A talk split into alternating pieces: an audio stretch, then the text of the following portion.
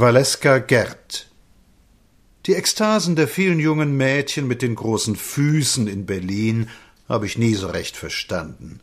Und warum alle Hysteriker-Erinien, die einen Silberring mit grünem Stein auf dem rechten Zeigefinger tragen, nun gerade tanzen müssen, war mir von je rätselhaft.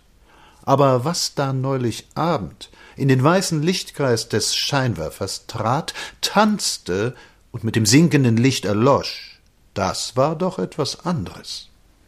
Tanzte sie? Tanzte Valeska Gerd? Dass sie es kann, steht außer allem Zweifel. Dass sie viel mehr kann, auch.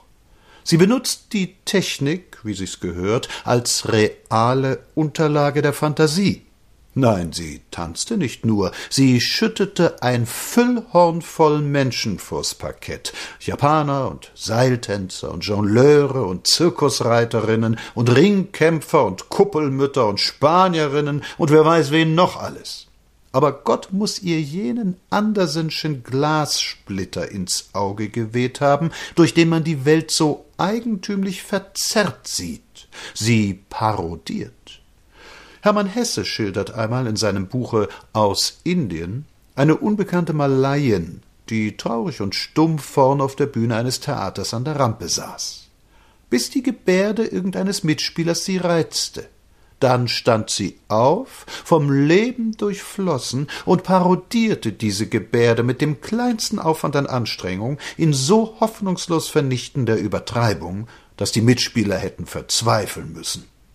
Nun, wenn die Gerd Ballett tanzt, dann ist von der Del Era nicht mehr viel übrig. So leer, so gespreizt, so engagiert, so flirrend dekouvriert sich eine antiquierte Angelegenheit. Sie entlarvt, was sie tanzt. Und im Ballett zertanzte sie, zum großen Ärgernis zweier hinter mir sitzender geheimen Oberrechnungsratswitwen, Potsdam.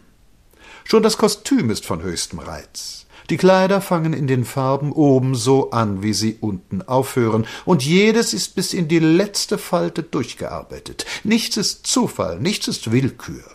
Und wenn auch einige Tänze, die ganz auf Leichtigkeit gestellt waren, mir ein wenig zu schwer erschienen, so entschädigte, diese Frau tanzt mit dem Gesicht. So sehr sonst immer die Tanzmaske vorzuziehen ist, die klugen Neger. Dieses Gesicht möchte ich nicht missen und nicht das gefährliche Spiel der Zunge. Alles, was sie tanzte, war eine gute Mischung von außergewöhnlichem Verstand und sehr guter Technik. Eine Nummer aber fiel völlig aus dem Rahmen. In den Lichtbogen schlurcht eine Schlampe in Schwarz, der rote Halsbesatz deckt den Kopf ab, einen verluderten, unfrisierten Kopf. Wer ist das? Was ist das für ein Gesicht?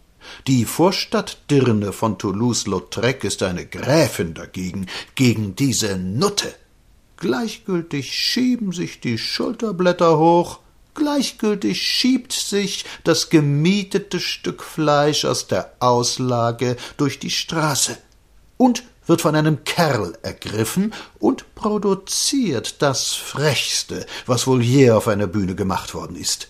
Die Beine öffnen und schließen sich, und Gleichgültigkeit, Krampf, dennoch Krampf und Geldgier schütteln den ausgeschaukelten Körper. Eine Louis und die Heilsarmee kämpfen mit gleicher Inbrunst um diese arme Seele.